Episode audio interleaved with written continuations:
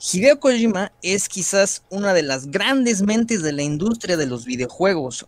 Él ha sido pues prácticamente el creador de la saga prolífica de Metal Gear Solid. Eh, cuando Sony le, dijo, toma, haznos este, un juego que valga la pena, pues él no, no pensó dos veces y nos entregó pues primero Metal Gear Solid, Metal Gear Solid 2, eh, para, pues, para PlayStation 1, donde pues dio, se dio a conocer, dio este pues entender que era un gran, una gran mente, ¿no? Con el paso de los años, su relación con Sony pues fue acrecentando y su, y su saga pues ni se diga, ¿no?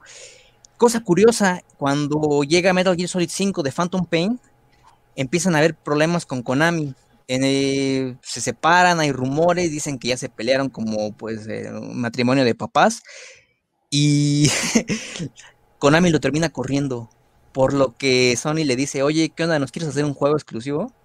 Eh, Kojima no lo piensa dos veces y en el E3 del 2016 presenta un tráiler muy extraño llamado, bueno, un tráiler de un videojuego llamado eh, Dead Stranding. Esto es el verso de Shadow y hoy toca el análisis de Dead Stranding. Cuéntanos, ¿de qué rayos va Dead Stranding? Bien, Death Stranding es un juego que yo considero que no hay que intentar entender, hay que disfrutar. Y nos habla de Death Stranding de, pues obviamente, de un suceso, un suceso extraño que, que amena, bueno, destruyó la civilización como se conocía. Y esto generó, pues, como ciertos enemigos que, que nos cuestionan un poco a los muertos, ¿no? A los muertos. Y vemos una historia en donde también vemos complicaciones climatológicas y aún Sam Porter, Sam Porter Bridges, que, que pelea para unificar lo que queda de Estados Unidos. Creo que es un juego bastante interesante. Yo incluso en su momento cuando vi los primeros avances nunca me llamó y en la fecha de su lanzamiento para mí fue como algo de... ¿ah? Cuando tú me lo prestaste, eh, porque, bueno, contexto, Daniel este, hizo el favor de prestarme este videojuego, y lo jugué y al inicio se me hizo una cosa demasiado pesada porque era prácticamente caminar de un lado a otro eh, entregando paquetes. Y a mí se me hacía como que, ¿y, eso a dónde me lleva, no? Pero la historia, eh, creo que se come cualquier problema, cualquier aburrimiento del juego y cuando, cuando agarras un ritmo no hay manera de parar. Te gusta explorar el escenario, te gusta construir cosas. Aparte, bueno, creo que es un juego profético. Yo lo acabé eh, marzo, creo que dos semanas antes de que iniciara esta pandemia del COVID y, cuántas similitudes no, no vemos de este juego en la realidad, ¿no? Que prácticamente la humanidad se encuentra confinada por un mal que no puede ver, que siempre que estamos ingresando a algún edificio o algo, te tienes que estar sanitizando. Creo que es un juego que vale muchísimo la pena. Ya lo dijo Miguel, no hay que, no hay que volvernos la cabeza entendiendo, pero creo que es, es, es una especie, te podría decir que es un poema en un lenguaje que no requiere interpretación, que prácticamente se, se entiende con su misma, eh, sus mismos versos dentro de sí mismo. Me gusta mucho la frase de Miguel porque creo que eh, bueno, en lo, en mi, bueno, en lo particular, cuando me adentré en la historia, sí la vi varias veces porque de repente sí me perdía. O sea, en, en algunos momentos sí, o verga, a ver, voy a regresar, ¿no? Porque como que ya no entendí esto. Entonces ya no sabía si era como confusión mía o de pronto el cambio de personajes o qué diablos estaba sucediendo, ¿no? Porque ahí sí queda la frase de Kojima se metió de la misma que dejó sin nariz a Voldemort, porque de repente sí hay cosas en las que por más que quieras encontrarle sentido, pues de repente no, no las encuentras. Em, yo en lo personal, pues solo he tenido oportunidad de jugarlo un poco, no, no, no he tenido como la experiencia completa, pero de lo poco o mucho, por así decirlo, que he podido como acercarme a este videojuego, creo que em, es algo distinto, ¿no? Pudiera en un primer momento verse muy similar a otros quizá videojuegos del mundo abierto, por así decirlo, pero creo que este es interesante porque así como menciona Axel, pareciera en un inicio que eres un, repartidor, ¿no? O sea, no, no, no, parece tener como gran, gran chiste, ¿no? Y hasta muchos lo han llegado a calificar como aburrido, ¿no? O sea, porque literal estás de mandadero. pero conforme avanza el juego, creo que poco a poco te vas dando cuenta que es, es más que eso, ¿no? Y obviamente, pues, bueno, más adelante supongo que hablaremos de ello, pero el cómo se desenlaza la historia, pues creo que ahí ya va como justificando todas estas decisiones del juego. Sí, al final es, un juego de Kojima. Este, me parece que es una historia muy compleja, muy interesante, en la que podemos este, partir desde puntos filosóficos hasta puntos de física cuántica, hasta puntos tal vez irreales con la dimensión de los muertos. Y, y pareciera que es complicado, ¿no? Este, hacer que, puntos tan, tan distintos y tan característicos de la sociedad humana puedan converger en la historia de un repartidor. Me parece que, que está bien logrado el juego, este ya lo desmenuzaremos en, toda esta, plática, pero sí me parece que es un juego complejo, tanto en, en términos de gameplay hasta en los términos de comprensión de la historia. Sí, o sea, como ya lo mencionaron, Death Stranding se siente casi casi como un parteaguas en, en la industria de los videojuegos, un antes y después. No solamente por los temas, digamos, que son un poco actuales, como el caso del COVID, como ya lo mencionó Axel, sino que de cierta forma cambia el paradigma de, cómo pensamos de, un videojuego. No tanto más como este eh, medio de entretenimiento dedicado solamente a disparar o perder el tiempo por un par de horas, sino algo, algo más profundo, algo que sí se siente como una pieza de arte que te da, que te da a pensar qué, por qué juegas y con quién juegas, ese tipo de, de ideas que ahorita sí que podemos hablar más de ellas. Pero sí, The Stranding, más que la historia de Sam Porter Bridges y la reconexión de América, es más como una analogía de la raza humana actualmente. Es curioso, ¿no? En el capítulo pasado, Carlos mencionó que hay este chiste hacia los juegos de PlayStation, ¿no? Que se saltó la cinemática y era el juego completo, ¿no?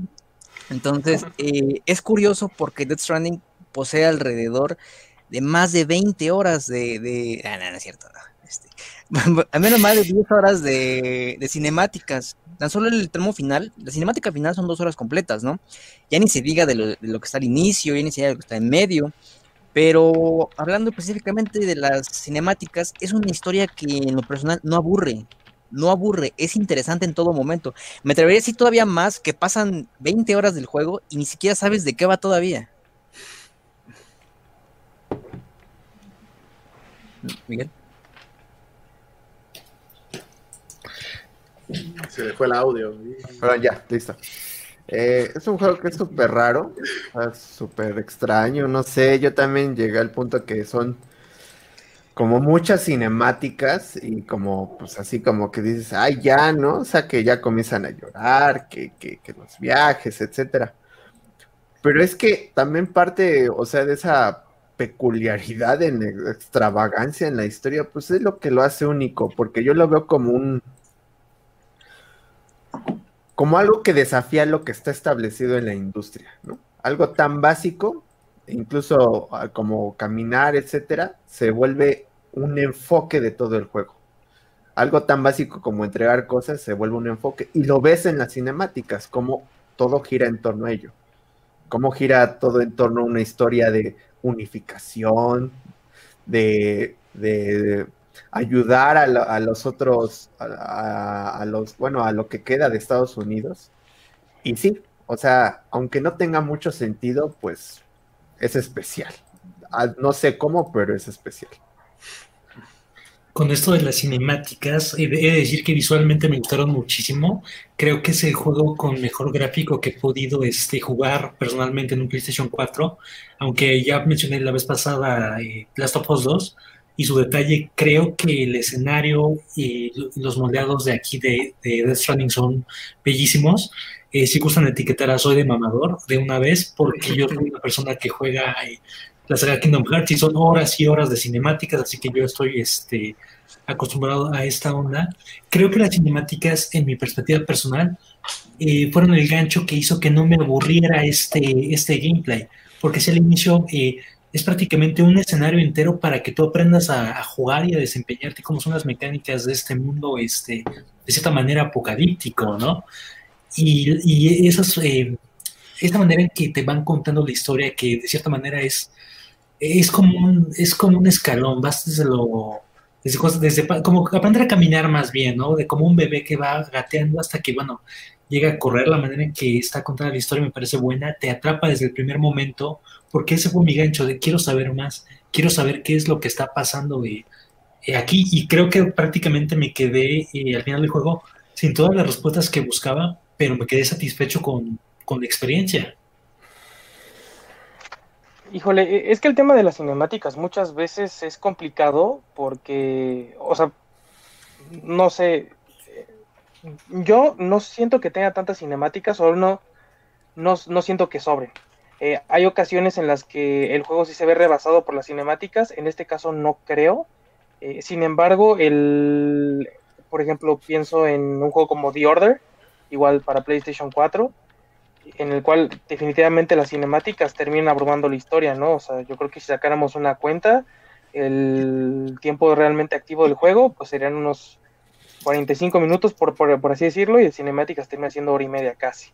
En este caso, creo que también no, no me extraña porque Kojima es mucho de contar historias y es, es difícil que solamente a través de, de tú estar moviendo el personaje se cuenta esa historia, ¿no? Entonces, eh, esa también como mezcla que le gusta del cine puede ser que haya influenciado justo en, en- en el sentido de este juego y en lo personal no, no siento que haya alguna que sobre ya en el apartado visual pues creo que ahí sí no sé es sería cuestión de gustos a mí me parece bueno no no no le encuentro así como algún problema pero si me pones a escoger entre The Last of Us 2 y, y, y Stranding. y Death Stranding, me inclinaría más por The Last of Us 2.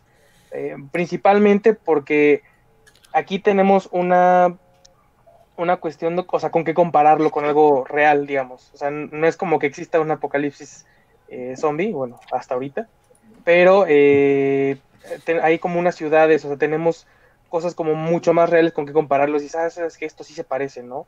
Sin embargo, eh, en Death Stranding lo que sí puedo reconocer es la creatividad, que también viene de parte de, de Kojima, en cómo crear todos estos escenarios este, pues de la nada, por así decirlo. Sí, visualmente me parece que las cinemáticas son lo mejor de la generación pasada, al menos en juegos de PlayStation. Pero en el apartado visual del gameplay me parece que The Last of Us está un poquito por encima. No sé qué tanto podría estar, por ejemplo, Red Dead Redemption 2, este, pero me parece que son top 3, ¿no? Eh, respecto al desarrollo de la historia y las cinemáticas, creo que está muy cargado de la mitad del juego para el final, ¿no?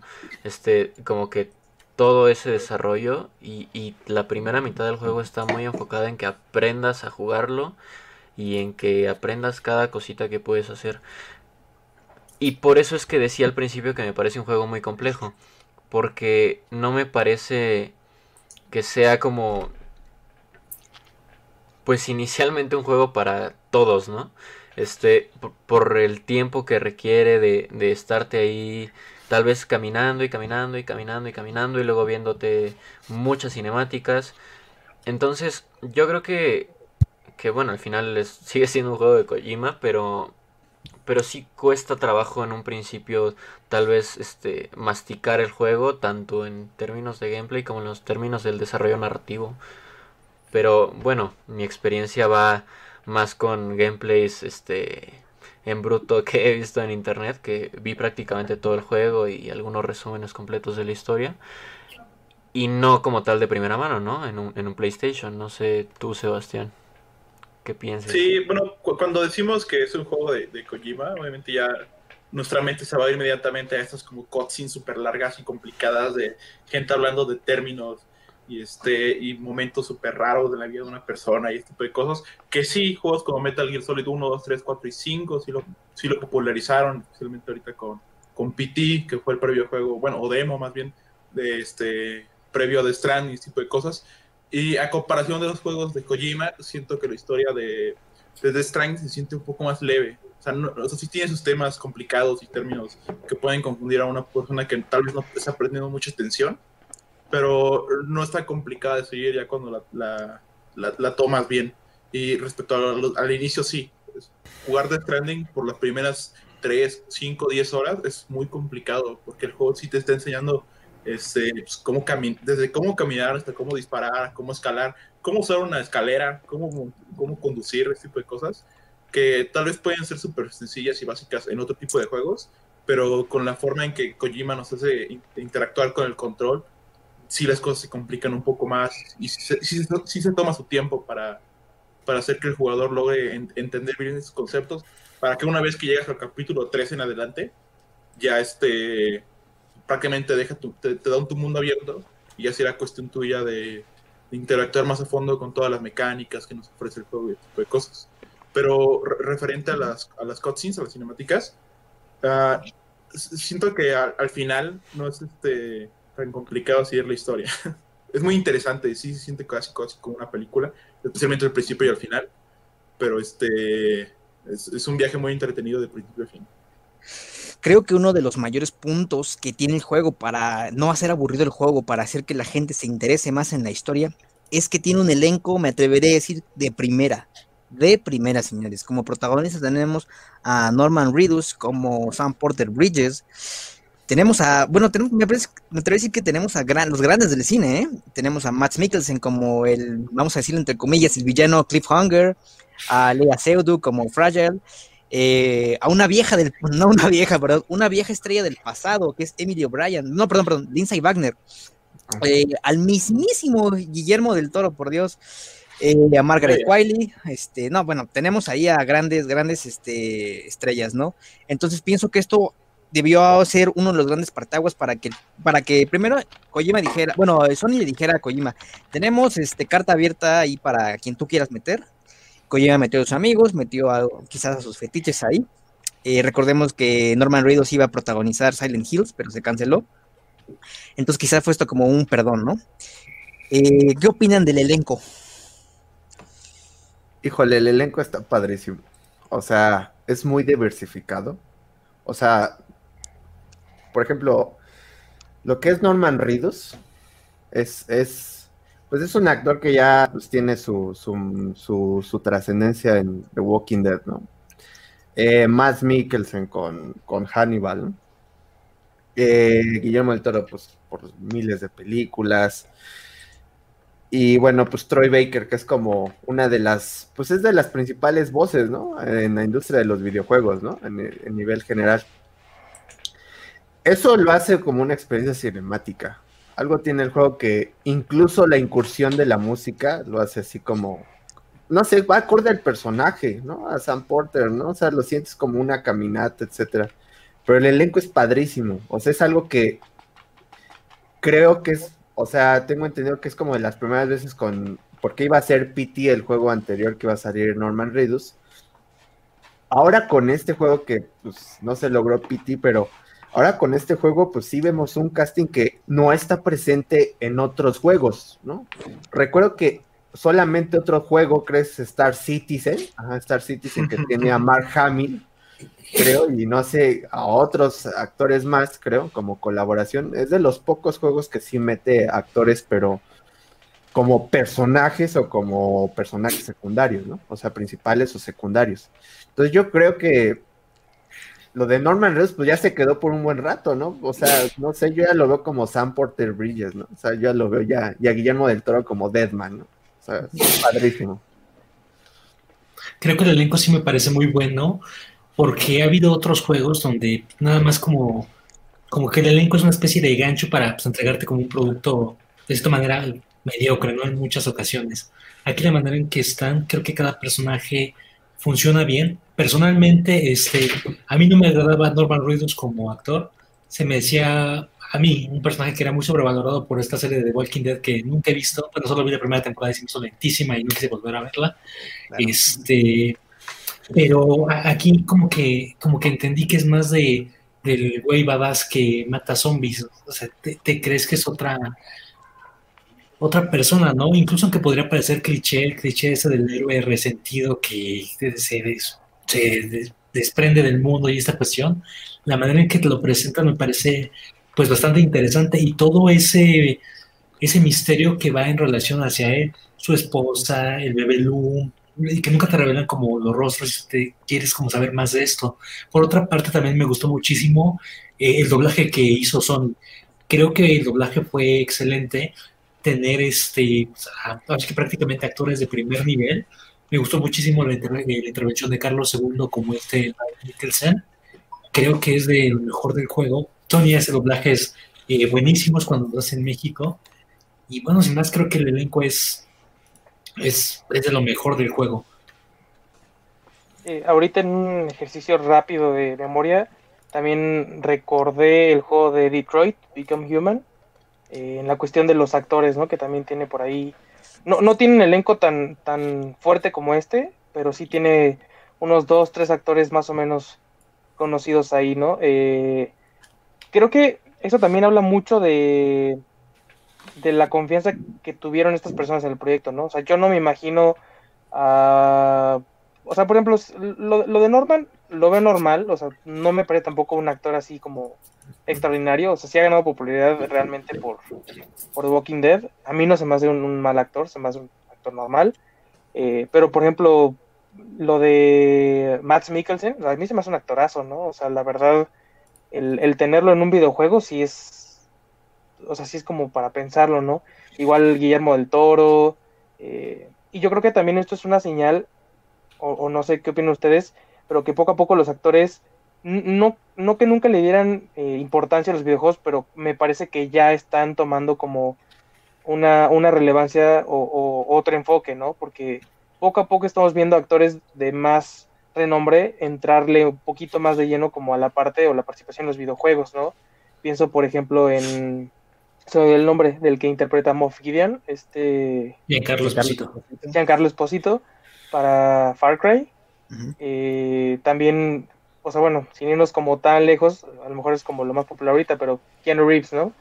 Eh, creo que los actores ya están visualizándose no solamente como pues, actores de películas, sino también para estos proyectos, que al final de cuentas también es un negociazo, o sea, porque la cantidad de dinero que se meten para trabajar en un proyecto de este estilo, yo creo que sí, no, no estoy seguro de las cifras, pero muertos de hambre no se quedan. Sí, yo recordaba también, por ejemplo, el Quantum Break, que tenía un reparto pues interesante igual. Recuerdo que salió un vato de Lost, otro que estaba en en que salió en esta serie, ¿cómo se llama? que fue la del final feo, Game of Thrones. Este, creo que era Lord Baelish el que salía en Quantum Break. Este, pero sí me parece que, que, es un muy buen reparto, este no no es algo común hasta este momento en los videojuegos, ¿no? Creo que a partir de, unos cuantos jueguillos que se nos puedan recordar este, desde hace algunos años, pues ha venido pues hacia arriba esa, esa tendencia de, incluirlos, ¿no? La prueba más, más clara, no sé si ya lo dijeron, pero esta de, de Keanu Reeves con Cyberpunk, este, y, y se agradece, ¿no? Sobre todo en juegos que, que en el, el desarrollo de, de la narrativa de la historia y, que la interpretación es tan importante, ¿no? No es lo mismo, o al menos no como percepción ver a este tipo de historias, tal vez con en la que te dicen que son actores buenos pero que nadie conoce, a que te pongan actores de, de, ese nivel, ¿no? Ya lo decía Marco, tampoco es que te pongan al top 3 de Hollywood, pero te están poniendo o están este, siendo interpretados por actores de, de gran nombre. Entonces, yo creo que que ya desde ese punto le da como un plus a, a, la forma en la que se cuenta la historia y la forma en la que tú percibes la historia y la forma en la que tú te, te metes en la historia, ¿no? Sí, o sea, creo que Hideo Kojima no inventó poner estrellas de Hollywood en sus juegos. Incluso desde principios de siglo hemos visto actores, tal vez no triple A, bueno, no ganadores de Oscar en, en videojuegos, pero principalmente los veíamos como solamente como actores de doblaje, o sea, no, eran sus caras prácticamente, que, es algo que sí se ha popularizado mucho en la última generación ya. Entonces cuando Death Stranding anuncia que va a tener a Norman Reedus, que a Guillermo del Toro, que a este más Mikkelsen y a muchos actores más, como que sí te levanta las cejas, como, ah, te interesa un poco más el, juego, y sí le dan un mayor, este, mayor nivel de, actuación a, a, toda la experiencia en general. creo, creo que Norman Reedus sí, sí hace un buen este, Porter Bridges, porque su personalidad y la forma en la que actúas sí te da la ilusión de que este de, de que sí es un, un, un- un, este un recluido social que no se- que no logra conectarse con, con la gente. Y respecto al resto de los actores creo que me, me agradó mucho el personaje de Guillermo del Toro Deadman aunque solamente sea Guillermo del Toro en, en apariencia aunque sea otro actor el que es este, la voz de verdad. Pero es, es un gran personaje también. Este el director Nicholas Winchefs no sé cómo se pronuncia Ajá, eh, igual vale mucho la pena. Todos hacen un gran trabajo, no, no hay ninguna este, actuación chafa. Y pues, este Troy Becker, que ya es, es un renombre ya en la industria de los videojuegos, también se sobresale. el mismísimo Joel, ¿no? Eh, bueno, me atrevería a decir que pasan, tú metes tu disco, metes tu fecha de nacimiento, porque la fecha de nacimiento tiene que ver mucho con las apariciones que vas a tener con los enemigos a lo largo del juego. Y pasan 10 horas y aún así no sabes todavía de qué va la historia. Eh, es curioso, ¿no? Como dijo Axel, primero te ponen un mapa muy pequeño donde tienes que explorar, literalmente explorar cómo funcionan las cosas, cómo literalmente tienes que caminar, tienes que controlar tu caminata con el control, que no te vayas de lado, no te vayas del otro lado, porque si se daña la carga, pues te van a calificar mal, mal ¿no? Y es, es curioso, quiero abordar aquí el sistema de los likes, que no, no es dinero, no es oro, este, eso no, eso no rima eso, pero el sistema de los likes, ¿cómo ven el sistema de los likes y el, de cierta manera, la conexión con otros jugadores que están ahí presentes con nosotros? Yo creo que el juego se volvería muy difícil si lo estás jugando sin conexión, ¿no? O sea, es- es- yo recuerdo porque hay un, bueno, yo lo jugué creo que el primer día sin conexión y dije, chale, esto nada más es literalmente es ir de acá para allá, ¿no? El sistema del like está padre.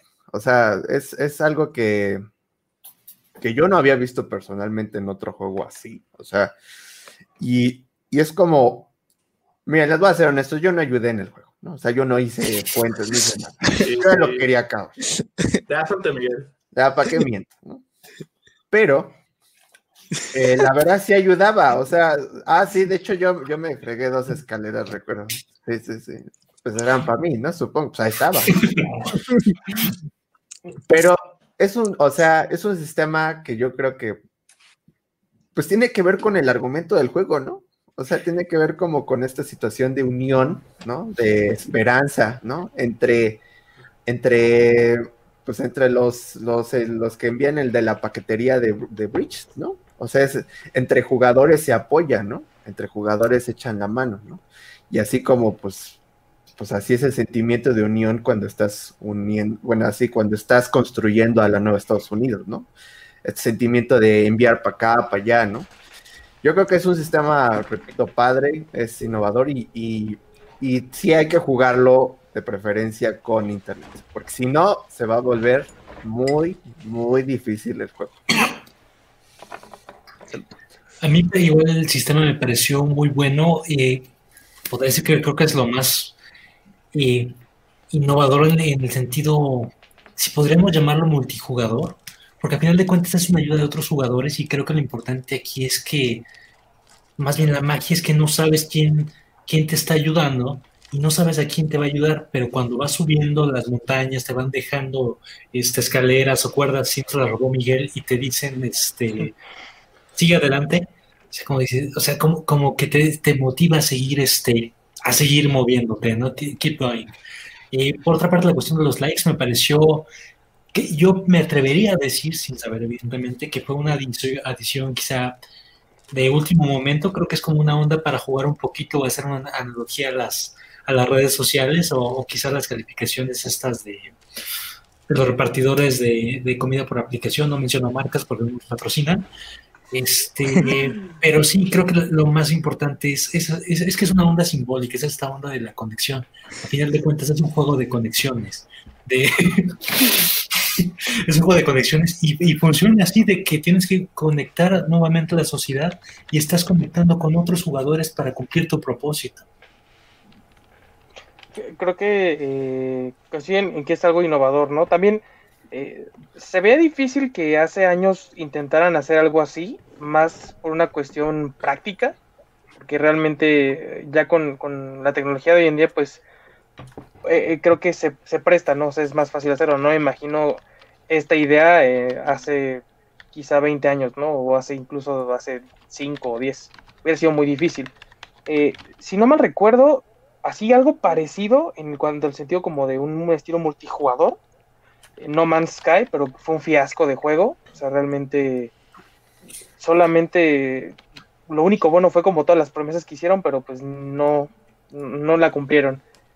Eh, creo que también eso es parte de, de, la idea del juego, ¿no? O sea, la misma misión que es justo tratar de unificar a todo el país, pues lo vas viviendo conforme vas avanzando y, y vas haciendo estas entregas, que es lo que hablábamos al principio.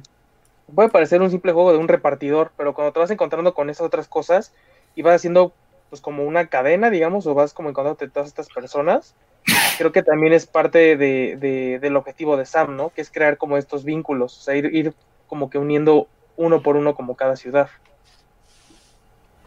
Sí, justo, son, o hay que separarlo en dos mecánicas, ¿no? La que solo es de los likes y el hecho de que te encuentres como los vestigios de los otros jugadores.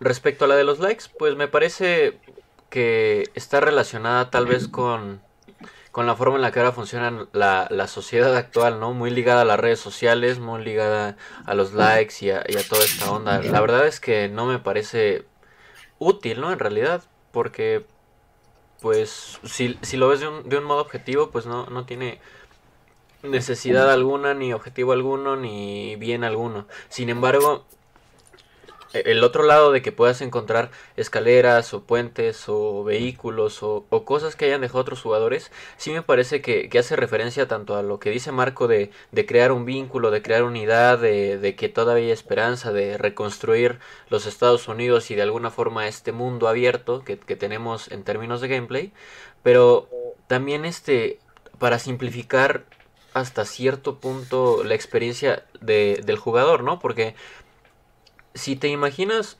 todos, todas las misiones, tanto las principales como las secundarias, este, caminando este, por toda esta, esta pradera y, las partes rocosas y, y, sin nada de esto, en el que tú tengas que construir todo esto, además de, de ser muy complejo para farmearlo, o sea, sería muy complicado que un jugador solito construya carreteras, este, también sería muy repetitivo, porque todo se centraría, si de por sí lo está, este, en estar nivelando tu carga y en este, este hacer las mecánicas de sigilo obligadas pues bien.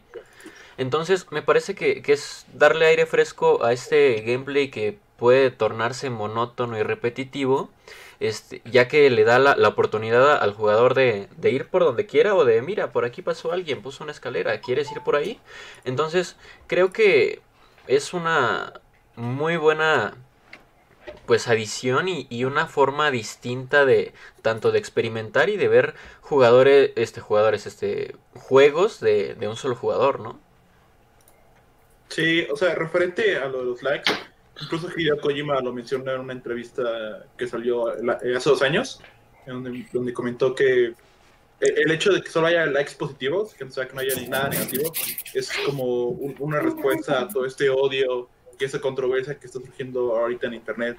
O sea, el, el, hecho de que cada juego que salga, cada juego AAA que salga al mercado genere una polémica y una discusión y divide a las masas, es casi casi como una respuesta a, a ese tipo de, de, de, ideas tan, tan de sí, no tan de Jedi, que piensan en lo absoluto. este, y, y, respecto a, lo que mencionaron de, de construir puentes, este tipo de cosas, pues esa es la carne del juego, prácticamente eso es Death Stranding. Más que una historia de Sam Porter Bridges queriendo unir toda Norteamérica, es este es casi como un experimento social en donde los jugadores activamente van construyendo un mundo virtual casi casi como una, una analogía de lo que podría suceder en un futuro en donde no solamente yo quiero construir un camino para yo avanzar a la siguiente ciudad sino yo, yo construyo y aporto al camino para que otros jugadores también lleguen a ese mismo lugar. Llega un punto en el juego en, donde dejas de pensar solamente, ah, lo hago por mí, y, lo, y piensas, lo hago por todos lo cual es un mensaje muy bello que ni siquiera no todos los juegos pueden hacer. Y este y, y, eso especialmente se nota al final del juego, porque o sea, las primeras horas sí se hacen en una pequeña zona, muy complicada, avanzada a cierto punto, pero ya cuando después de todo lo que pasa y llegas a esa zona de regreso, ves que ya hay caminos, que hay motos, y, este, hay estas cuerdas con las que te puedes transportar. Y lo que tú pensaste que era súper complicado al principio, te resulta súper fácil. The Stranding, la, esta mecánica de, ayudar a todas las personas es algo que pues, no, lo encuentras en ningún lado. Y es algo único y mágico. Mágico musical. Eh, como dicen, el ir avanzando y crear carreteras, pues se vuelve divertido. A mí llegó un tiempo en el que abandoné la historia, me concentré como dos días enteros, no les miento. Bueno, no, no así 24 horas cada uno, pero sí dos noches enteras en crear pura carretera. me envicié en crear carreteras porque era divertido llevar todo primero en el, carro o también en, los, en la espalda de Sam y pues ir a dejarlo y cómo se veía cómo se construía la carretera y pues que de cierta forma esto me iba a ayudar a futuro, ¿no? Cuando pasaba por ahí para ir a entregar este paquetes, obviamente, y pues para poder pasar ahí por si necesitaba ir rápido en un encargo último momento. Hay una parte en la, en la historia, bueno, es una misión, una misión secundaria, disculpa, en la que sí tienes que entregar una pizza y la tienes que entregar rápido mm. porque tiene que llegar caliente. Entonces es gracioso con esta analogía que le meten de, las compañías de entrega de comida, ¿no? Ahora, obviamente no todo podía ser el, el terreno y que, las, que los este, puentes, ¿no? Hay enemigos. Primero tenemos que enfrentar a ellos a golpes. ¿Cómo ven esto? La evolución de cómo vamos a enfrentar a los enemigos humanos, en primer lugar. Sí, es bien chistoso como, porque también uno lo piensa como dice, ay, voy a matar gente inmediatamente, ¿no? Sino, más bien te encuentras con gente como, bueno, gente, o sea, repartidas que son así como, como dejados, ¿no? Así como, como mercenarios, ¿no? Básicamente, ¿no? Los, estos, eh, que al principio se ven como, pues son, o sea, es nada más puro ataque de, o sea, ataque relativamente que no te mata hasta que ya te encuentras con mercenarios así, ya con armas. Eh, sin embargo, o sea, es muy raro ver algo así. O sea, yo también dije, pues, o sea, les pegas y ya. Pero también esas personas están, o sea, esos enemigos, por así decirlo, están en el mismo contexto que tú. Bueno, obviamente están en el mismo contexto, en la misma situación, ¿no? En la misma situación de, más bien, de tener paquetes, pero ya robárselos, ¿no? Ya robárselos. Por otra parte, los enemigos pues, más complicados son los BT, ¿no? Que son como súper... Pues son místicos, ¿no? O sea, es esta situación del retorno de la muerte, ¿no? De, fantasmas, no sé qué sea, ¿no? Y, y, toda esta situación con el cordón umbilical, con la sangre. Tiene mucho simbolismo eso, ¿no? O sea, mucha carga de la vida después de la muerte, ¿no? Y lo que podría seguir, no sé. Yo la verdad siento en el tema de enemigos, yo ahí sí tengo como una cuestión de que a veces el juego se vuelve un poquito predecible, ¿no? O sea, de que vas a entregar un paquete nada cercano y pues tienes que asimilar que dos veces te va a caer la lluvia que, degrada cosas y te va a salir pues los BTs, ¿no? Eh, si es algo especial, pues te van a tocar los estos mercenarios, ¿no? O sea, pero la tema es lo interesante.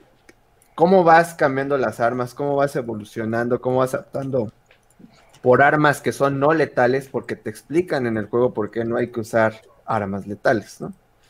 Entonces, eh, o sea, el tema de enemigos es, es muy raro. Yo sigo así como digo, pues, ¿qué onda? Pero la verdad es que hacer, pues es el encanto del juego. O sea, el, el, escabullirte, cuidarte de la lluvia, y a veces hasta apreciar el paisaje, ¿no? Aunque llueve, ¿no? La cuestión de los enemigos sí creo que es como bastante eh, variada. Yo tuve la fortuna de no, este, pues de no toparme con varios en el juego. O sea, sí había, había puntos en que me atrapaban los, las mulas, ¿no? si no me equivoco que, que así se les llama. Y lo sabes, pero la manera en que vas este, evolucionando creo que es, es conforme también va, evolucionando tu, la historia y el personaje. Al inicio, no sé, no recuerdo, eh, me parece que no, no, había como mayor complicación de enemigos humanos. Únicamente pues ahí había como alguna, uh, desechaba como la mengua y esta cuestión, pero pues, nada, nada peligroso. Ya en el segundo mapa, bueno, la manera en que incluso peleas con los enemigos creo que es bastante interesante, porque si vas cargado de paquetes, pues, evidentemente no mantienes el equilibrio, te tumban y te quitan todo, todo, tu paquete. A mí me pasó varias veces que me mataron y yo iba a, recuperar todo lo que me habían quitado. Este, esto. Otra cosa interesante que me pareció son esos vacíos que surgían cuando pues, prácticamente te, arrastraba la, la, las CDs, ¿no? O sea, como, como esto alteraba incluso el terreno ya tenías que buscar otra manera de pasar o, ese hueco quedaba pues, ahí para, pues, para la posteridad, ¿no? Me parece muy natural la, la progresión ¿no? de, de, combate. O sea, puede ser que al principio resulte ser como un poco cansado, no sé si tedioso, pero pues creo que sigue de alguna manera como la fórmula de varios videojuegos, ¿no? Que empiezas así como con lo más eh, como básico y ya poco a poco vas como aprendiendo otras formas de, combate. creo que con, lo que mencionaba Axel, ¿no? Eh, también es, es, muy interesante cómo a cada jugador puede ser que le haya tocado una forma distinta de encarar el juego, ¿no? También creo que tiene mucho que ver con el estilo de juego, o sea, porque a lo mejor había gente que podría ser un poco más precavida y, o tuviera un poquito más de fortuna y no le tocaran como tantos enfrentamientos. Eh, lo que decía Miguel de, los enemigos, mm, no, me pareciera que fueran tan repetitivos, aunque sí, sí entiendo a lo que se refiere, ¿no? O sea, llega un punto en el que eh, como que ya, ya estás como tan metido en el juego que ya, ya detectas o sabes como, ah, ya va a aparecer por aquí algo, ¿no? o seguramente aquí va a salir alguien. Eso sí, sí, sí estoy de acuerdo. A mí me parece que la parte más débil del juego es justo la mecánica de combate.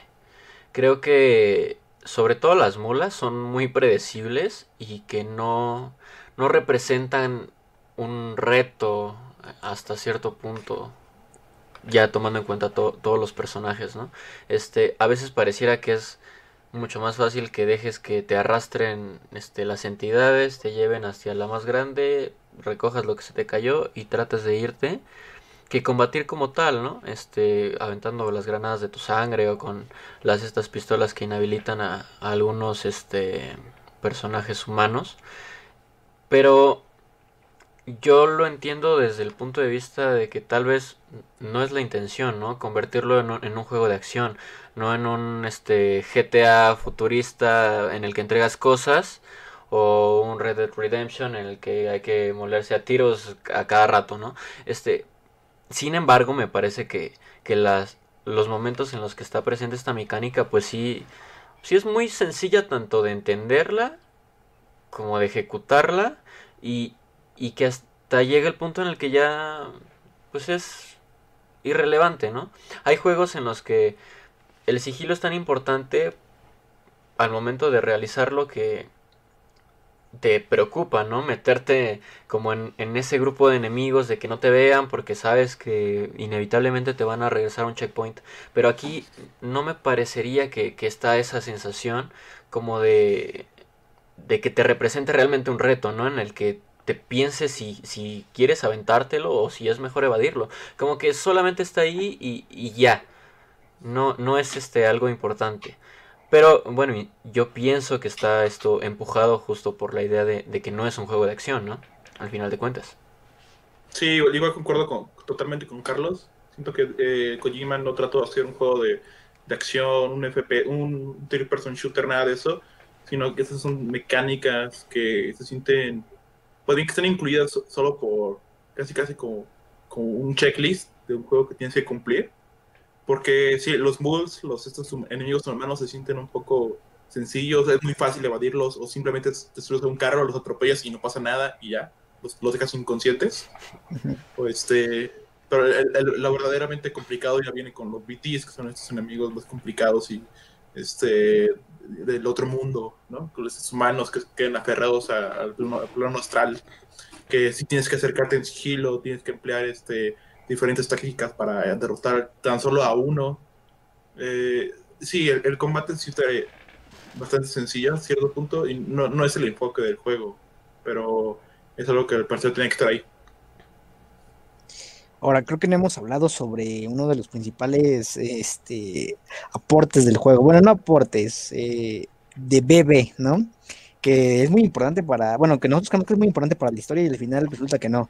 Pero bueno, qué piensan de bebé, ¿no? O sea, creo que creo que entró cuando estaba como la moda de el héroe que va recogiendo al, al pequeño, al indefenso, y lo va llevando por toda la historia, que no solo es exclusivo de Death Stranding, lo podemos ver en otras historias, pero a ver, cuénteme, ¿cómo vieron a Bebé en este, en este caso, tanto como recurso narrativo y recurso de día de juego?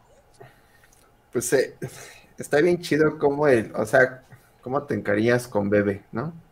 ¿Por qué? Porque hasta el personaje de Guillermo Torres Deadman se encariña en una parte del juego, ¿no? O sea, no lo puede dejar, ¿no? Cuando no puedes este, usar al bebé. Y también, pues la música que se le hace, a, hay una de las misiones últimas, que no es como spoiler porque ya tiene tiempo el juego, pero hay una de las partes finales en donde hay un tema especial de, de Bebe, ¿no? Que está padrísimo. La verdad es que, pues es que te encariñas, o sea, te encariñas con el, con el personaje porque, pues, por sus gestos, ¿no? Así el, Luego, como cuando, te, bueno, cuando pierdes vida y cuando regresas y ahí se ve el monito y cómo sale, ¿no? Así, luego sale, sale su traserito, ¿no? Así. O sea, está, está, o sea, es como un, o sea, está como muy raro, o sea, también dices, pues, como que eso qué, pero ya se te explica en la historia que es un elemento principal para detectar a los betes, ¿no? O sea, indicarte dónde están, este, eh, la aproximación, este, si estás entrando en una, en una zona complicada, etcétera. Y aparte, como, como también hay, cierta parte del juego en donde ya no lo tienes y dependes de él, o sea, lo necesitas, ¿no? O sea, ahí es cuando el juego te remarca que dependes del, del, bebé, ¿no? O sea, dependes y lo necesitas y te encariñas, ¿no? Entonces, y aparte, pues la historia, del niño, ¿no? O sea, la historia, ¿no? Que al final saca, pues, se, explican muchas cosas, súper emotivo. Yo, yo la verdad, yo también dije, ay, este juego ya me tiene, ya hasta que vi al final, ya es que dije, ay, caray, creo que debía haber puesto un poco más atención, ¿no? Pero yo creo que pues, es el mejor compañero que te puede tocar en un juego, ¿no? Creo que, la, creo que la inclusión de bebé es muy buena y funciona en varios niveles yo tuve la oportunidad de jugarlo en PlayStation 4 y la manera en que calmas a bebé eh, moviendo el control como si tuvieras un bebé real, creo que eso es bastante divertida. Eh, por ejemplo, creo que también eh, hay una parte, entre comillas, como perversa de bebé cuando estás ahí en tu departamento o guarida, se puede decir, no se me ocurre el término, y ves varias veces a bebé que, de repente hay como unas escenas algo perturbadoras de que escapa ahí de, del vientre este, eh, de cristal y ataca, y creo que es como interesante. Y te encariñas con, el, con este personaje y aparte te va creando una especie de, de misterio y ganas de saber sobre su historia, porque tú piensas que la historia de bebé es eje conductor, porque cada vez que, que pasas misiones importantes, vas, entra la primera persona y, y te sientes como si fuera, bueno, es la cámara de un, un, bebé que está viendo algo y tú piensas, ah, ok, estoy viendo los recuerdos de este bebé que estoy cargando y que me está, este, que me está acompañando, eh, cosa que no es así, que te, sorprende del final. También como dice este Mike, la misión final, pues a que fue muy corta me pareció la final, el final más emotivo de un juego. O sea, que te ponen el tema de bebé y las palabras, un último encargo, tú dices, oh, todavía agarras a bebé y lo quiere mover, le hables como de, híjole. O sea, creo que sí es como muy, es un personaje bastante bueno. Me gusta que el cuadro final del, juego sea eh, el dedo de bebé agarrado a, Sam. Creo que es un personaje buenísimo, funciona tanto para mecánicas, para historia, es, es bastante bueno. Igual eh, me parece que es, eh, e, es de esos como factores que también hacen al personaje como un poco más sensible, por así decirlo, ¿no? Eh, parte de esta vulnerabilidad que desarrolla el, personaje, porque pues virtualmente es, es inmortal, ¿no? Entonces, el hecho de que tenga como un ser, como de alguna manera algo indefenso, o sea, que al principio lo tratan como si fuera un, un simple dispositivo, y ya después cómo se van cariñando con él. O sea, bueno, ahí va otro spoiler entera, pero pues ya se hace mucho el juego. Cuando cada vez que lo van a, según a resetear, se siente así como de, ah, no mames, como que lo van a resetear, carnal, si es mi bebé, ¿no? Este, hasta si a mí me duele estar borrando fotos de, del carrete, no me imagino que es andar ahí dando el bebé para que lo reseten, güey. Entonces, creo que es como, otra, o bueno, es, es, una gran idea porque también al, al, final, pues termina siendo gran parte de, de, la conexión que existe en el juego, ¿no? O sea, eso ya lo entiendes eh, hasta el final, porque todo, todo, todo, todo bueno, durante todo el desarrollo del juego te van clavando como con una idea y pues, tú, tú, la compras y ya hasta el final te das cuenta que pues no era solamente para un solo propósito, pero más bien era como otro. Es que es parte de estos como giros todos locos que tiene Kojima, entonces muy extraño. Respecto a términos narrativos, me parece que, que es muy útil el hacer, bueno, es que entra tanto en gameplay como en narrativo, este, hacer que el jugador no se sienta solo tanto al momento de jugar como al momento de experimentar la historia, ¿no? Porque, porque es un juego que sería muy sencillo que, aburra a un jugador, digamos, promedio porque siente que no hay nada, solo estoy caminando, ¿no? Hasta decían que era el simulador de caminata este 2018. Este, y me parece que, que es muy útil, ¿no? Porque aunque es un bebé, aunque no te habla, aunque no es una figura como la que es, por ejemplo, Cortana en Halo, este, te vas creando un vínculo, como ustedes lo, lo, están describiendo, ¿no? Al final, ese vínculo, pues sí, yo no, yo no lo tengo, por obvias razones, pero, pero me parece que es, que es muy útil y además bonito, ¿no? Este, no es muy común en los videojuegos que experimentes con un bebé y con cosas este relacionadas como con un bebé, ¿no? Más allá de, de, la, de la forma en la que se introduce en la historia. Creo que lo más cercano que recuerdo es ahora con el God of War. Y era un niño, ¿no? Ya no era un bebé, no, no es como, como ese feeling de, de pobrecito y pequeño y, y, y, creo que, que, lo que dice Axel es, es justo la cereza del pastel de todo esa, esa, ese desarrollo que hacen del vínculo emocional de, de tu protagonista con, con, esa cosita, ¿no? Que está ahí. Que más allá de, de ayudarte a ver este, entes, pues es una vida así bonita.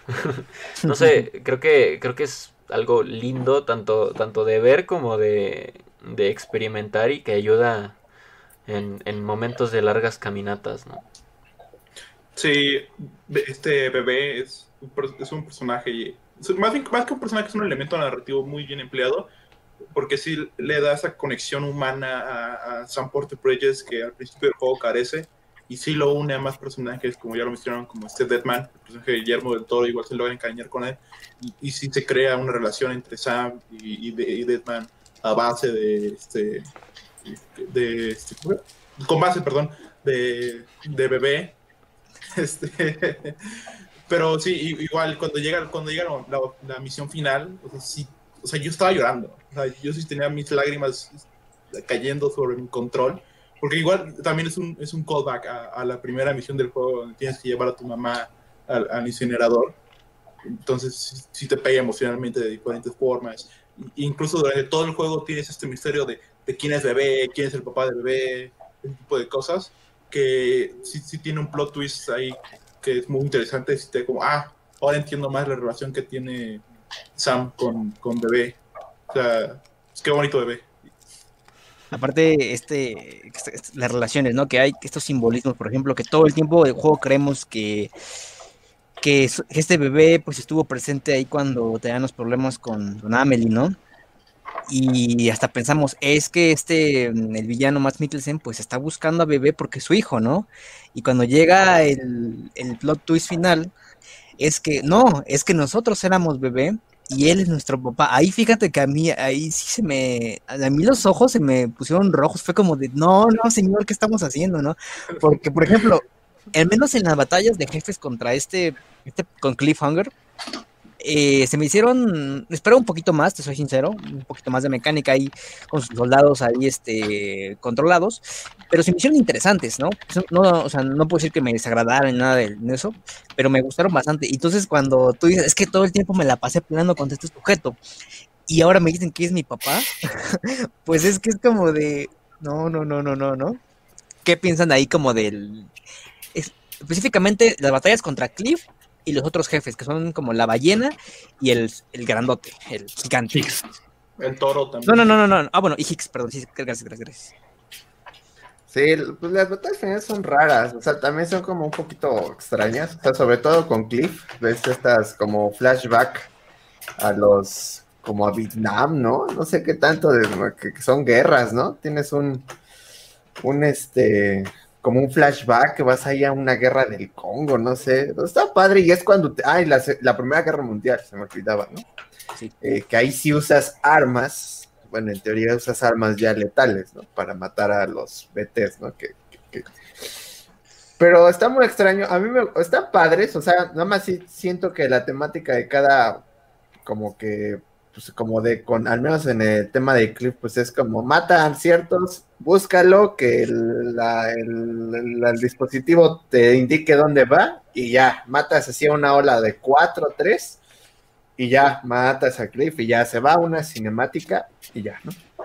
Que así te explica muchas cosas acabando esa cinemática. Por otra parte, eh, por ejemplo, están estas formas avanzadas de BT, creo, que, que inunda todo, ¿no? De, de, esta como plasta negra, ¿no?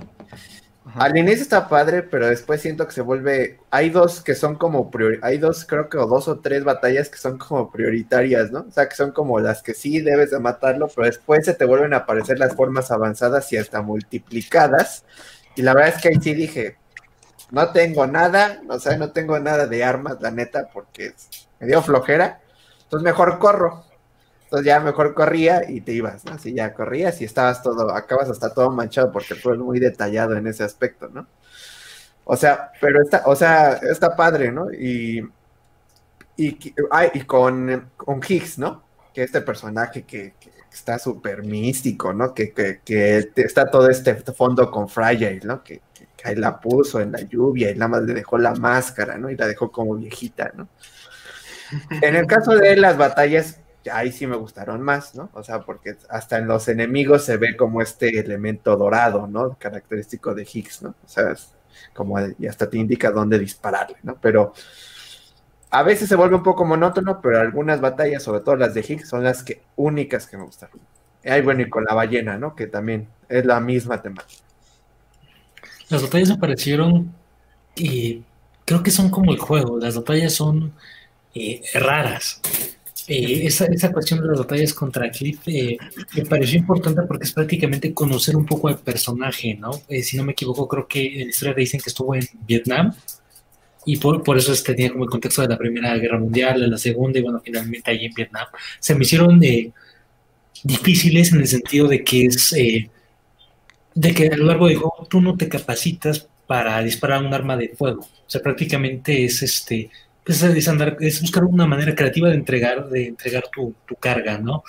Y luego pasaba que ibas lleno de armas o otra cosa y tenías así que enfrentar a, a Clip, se veía como que un poco, un poco bizarro. Las, los otros enfrentamientos contra eh, las, eh, las entidades eh, avanzadas de los CBs me parecieron interesantes, aunque me parecieron que eran de cierta manera algo fáciles, digo, o, o como que podías encontrar la manera en que en, encontré un punto débil. Me pasó cuando cortas el cordón umbilical de, de, la gemela, se me fue el nombre, que sales de este lugar y, y, te encuentras a una de las entidades que parece un león. Yo para vencerlo, eh, por alguna razón encontré como una especie de escondite ahí dentro de, de la casita y pues ahí le fui, fui, disparando y nunca me pudo dar. O sea, creo que fue una manera fácil de vencerla. La, este, la ballena creo que también fue una, un villano realmente fácil, incluso creo que era, que era lento, y como dice Miguel, llega el punto en que sí se te hacen como lentas las batallas, o predecibles en, en ese punto. Las batallas con humanos creo que son más, este, más interesantes. Y bueno, la batalla con Higgs me parece que, aparte de que el personaje es bastante interesante, es bastante, eh, es bastante llamativo por todo el, misterio que se carga, creo que su, su batalla es, es, la mejor del juego, incluso cuando Bebé le quiere echar pleito, que se pone ahí en la en su vientre de, de cristal como para hacerle caras de enojado a este a este Higgs me parece yo que, que, es un buen gesto. Pero bueno creo que no se pueden criticar las batallas como malas. Creo que las batallas son como este juego que es un es algo completamente diferente.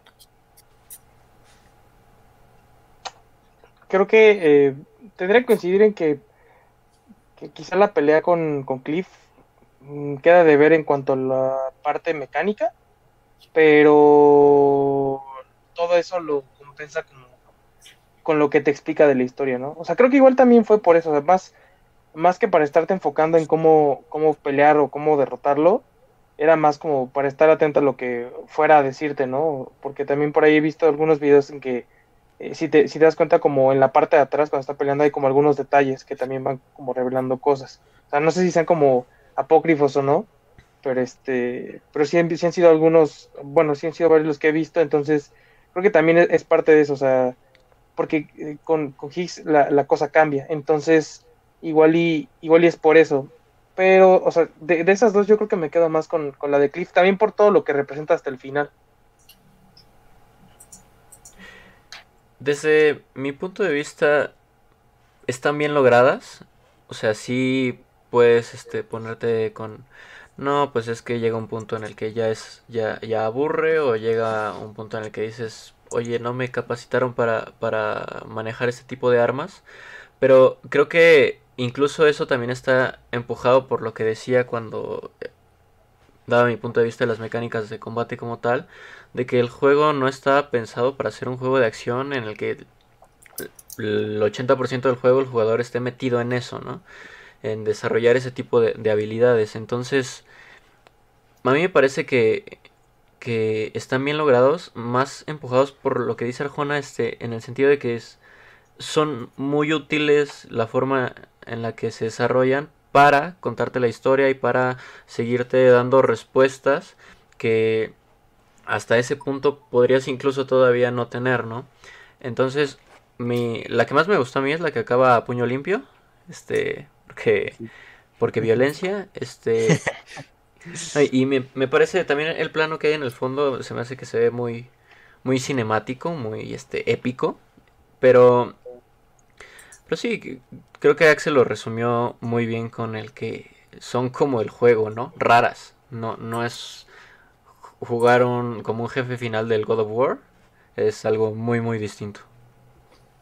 Sí, a cierto punto las batallas contra los jefes son un- solamente una extensión del combate normal. A cierto punto cansadas, medio dull. O- obviamente las batallas contra Higgs son un highlight, especialmente a la última, donde estás como en una playa tipo el final de Evangelion. Está muy interesante, pero está interesante por todas las mecánicas y todo lo que tienes que hacer alrededor, no solamente disparar y ya. Y- pero respecto a, lo- a las batallas contra los PT, las que sí son más este, a fuerzas, como la, de, la, la del toro, la del león, la del, El pulpo. del- el pulpo, exactamente, las primeras, esas sí son pues bastante aburridas, pero lo, lo interesante de esas es que si mira al, al resto del juego, los, los otros jugadores te dan ítems que puedes usar para, Ah, sí. para derrotar a los enemigos. O sea, te- si, te quedas, si te quedas sin balas, de repente sale un, un hombre blanco del- de, la, de la grieta y te avienta balas, ese tipo de cosas, lo cual pues, está súper chido y ya tú le puedes dar like, ese tipo de cosas. La, la, la, la única que sí me salté fue la de la ballena, porque sí te la, te la puedes saltar, ya no puedes ir directamente de la playa, de la playa a la otra playa sin ningún problema, sin pelear, entonces está muy interesante. Y igual, cuando te hacen tu boss rush al final del juego, antes de llegar a la capital, te siente ya como, güey, ya quiero acabar el juego, no, no necesito esto. Ahora, este, respecto al final, y al final hablando de la historia, no con lo de Bebe, sino con el final de la historia, con la revelación de que Amelie es, este, no es humana, que es una entidad de, ¡Es tu mamá! ajá, una, una entidad de generación, no, una entidad de destrucción masiva. Un- no, en- bueno, esta entidad, ¿no? ¿Qué opinan con esto de, del final? O sea, que te dice que la humanidad tiene que, en parte, morir y puede también resurgir de ahí. O sea, esta decisión que tienen ahí estos, esta- eh, este final. El final está, o sea, me encanta también, no sé si aplique, y eso es como un, un- dato así como de la cultura, así como, como geek, pero me recordó cuando está este sol, sí, está el chingo de ballenas ahí tiradas. Me recordó mucho a Berserk, ¿no? Así cuando en Berserk, no sé si les recomiendo Berserk, que es un anime medieval y tiene mucha inspiración en Dark Souls. De hecho, el sol viene de ahí, creo que de Bloodborne también. Sí, sí. Tiene este acabado, ¿no? Del fin del mundo, ¿no? Así, el fin del mundo así, este, apocalíptico, ¿no? Eh, y que también tiene relación con la muerte. O sea, es muy filosófico este pedo, ¿no? O sea, el final incluso te deja como sacado de pedo cuando te deja en la playa, ¿no? Así ya, te dejas, te deja en la playa así solito y ya estás viendo cómo, qué hay, ¿no? Hasta que aparecen los cinco monos estos, ¿no? Así, en el, y ya está Amelie, ¿no? O sea, Amelie, que aparte fue, o sea, porque es una, eh, la actriz ya es grande y fue reconstruida ya como, o sea, fue, fue hecha ya con, el con su estilo juvenil, ¿no? Sí te deja sacado de onda, o sea, te deja sacado de onda cómo reflexionan, este, qué, o sea, qué sigue, ¿no? ¿Qué hay? O sea, eso es lo, yo siento que es lo que rescato del juego, ¿no? Ese momento de, Ah, y aparte la música, ¿no? Que le, agrega música muy, muy, pues muy indie, ¿no? Y una que otra rola de metal, ¿no? O sea, el final sí, o sea, sí te deja pensando, más considerando lo previo de Bebé, entonces yo creo que fue un buen final, aunque me sentía yo un poco harto del juego, pero fue un buen final, fue lo que me hizo que me gustara el juego completamente. A mí esa parte de la revelación donde, bueno, se revela que ya la extensión y eso, ya sentí que estaba, o sea, ahí fue cuando creo que yo me empecé como a, no a perder, pero sentí que la historia estaba llegando a unos niveles que, que prácticamente yo, pues yo no esperaba, ¿no? Me gustó la manera en que se relaciona, bueno, esto de la extinción con los CBs y lo que estamos viviendo y cuál era el plan de, de la reconexión, al final de cuentas. Pero creo que fue un buen final, creo que es un final que te deja que te gusta, que te deja satisfecho. Yo personalmente no sentí eh, pesado ese último tramo del juego. De hecho, creo que es el, es el tramo que más disfruté, como que tenía que llegar a casa y, seguir hasta, hasta donde pudiera. Y creo que, sí, que creo que cierra bien. Creo que no te deja, a mí personalmente, no te deja con ganas de una secuela. Son esas historias que me parece que son autoconclusivas y por esa sensación ese sentimiento que te causó, no quieres, no quieres que nada lo rompe, quieres dejarlo así. Me parece que fue un final perfecto y, nada más. No creo que no, tenemos por qué, este, por qué pensar qué pasaría después o qué va a venir después. Creo que es un final muy fiel y, acorde no solamente como a la historia en concreto del juego, sino también pues de quién viene, ¿no? Eh, también sí me tomó por sorpresa aunque no sé, eh, por, momentos, o sea, sí llegué a sospechar algo malo de Amelie, o sea, como que decía, güey, es que es muy extraño, ¿no? O sea, por alguna razón, hay veces que no te da como buena espina algo, y ella como que siempre me dio esa espina de, no, algo, algo está mal, ¿no? O sea, algo, algo no cuaja, pero creo que en términos generales el, el cómo termina también facilita que, pues tú como, pues sí, como jugador, de alguna manera le des un, un, cierre como, pues igual, no sé si confuso, pero como, como diría Marsh, es un final y punto, ¿no? Y ya a partir de ahí tú puedes como sacar varias interpretaciones. Coincido en que no, no sé qué también podría funcionar una secuela, porque la verdad no sería como tratar de arriesgarse mucho a hacer un, fiasco y, y, para qué, ¿no? O sea, creo que con como terminaron este juego está bien y, y quizá lo que podrían llegar a hacer, pues es a lo mejor este retomar un, bueno, tomar algún juego y, darle como algunos matices similares, ¿no? tratar de extraer lo, más positivo de este juego. Pero, pues, por ejemplo, ya vimos que con The Last of Us, eh, muchos decían que no valía la pena sacar otra secuela porque lo iban a arruinar. Y pues acabaron sacando el 2, ¿no? Y, y la verdad, bueno, en mi opinión fue un muy buen juego. Pues nos pueden sorprender con cualquier cosa. Hablábamos, o al menos yo, desde el momento este de... con las mecánicas de las escaleras y de todo eso que te dejan los jugadores, que ayudaba mucho a, a amarrarte con ese feeling de, de esperanza, ¿no? De, de, unificación, de que todo puede, puede mejorar, incluso en, en momentos tan agresivos. Este, y creo que el final lo logra, ¿no? O sea, lo logra a seca, sí. Sí hay muchas cosas, incluso traté de ver varias veces como el, las, las secuencias del final y, y análisis y toda esa cosa de gente que, que lo explicaba y me conflictaba entenderlo al 100%. Pero, pero esa secuencia en la que sale con el bebé a la lluvia y, y no les pasa nada, este, me parecía como que confirmaba toda esa construcción, ¿no? Que se hizo tanto con las mecánicas, con el desarrollo de la historia, con el mismo desarrollo de tu personaje, del desarrollo de la relación con el bebé, de que ya pasó lo malo, ahora puede venir algo bueno, no sabemos, ¿no? Y, y creo que, que esa duda de, del no sabemos está bonita así sin contestarse. Yo pienso que una secuela no funcionaría, creo que no es necesaria, creo que la historia este cierra bien, este termina cerrando de manera sólida y también creo que en términos de gameplay sería muy complejo hacer un, se- un segundo juego porque ¿qué podrías ponerle nuevo a, a un Death, Death Stranding 2, ¿no? O sea, creo que es muy complicado. Entonces, a mí me parece que el final es, es muy bueno. Tal vez sí llega en un punto en el que el jugador, en términos generales, ya está un poco harto. Pero... y creo que también por eso es que de repente como que avientan muchas cosas, ¿no? Como que la, la- historia escala muy cabrón y, y- puedes confundirte y, tener tal vez que, darle tantita pausa y regresar un poquito y, masticar. Pero a excepción de eso, a mí me parece que cierra muy bien. O sea, creo que es muy buen juego en términos generales. Sí, esta idea de que para avanzar la raza humana tiene que destruirse no es, no es nueva. O sea, ahorita me viene a la mente Evangelion igual, con el tercer impacto, este tipo de cosas. Este, o sea, es, una, es, un, es un tópico muy casual, bueno, muy, muy conocido en en el género de ciencia ficción, por así decirlo, pero Death Stranding le da sus propios toques para hacerlo especial para todos los jugadores.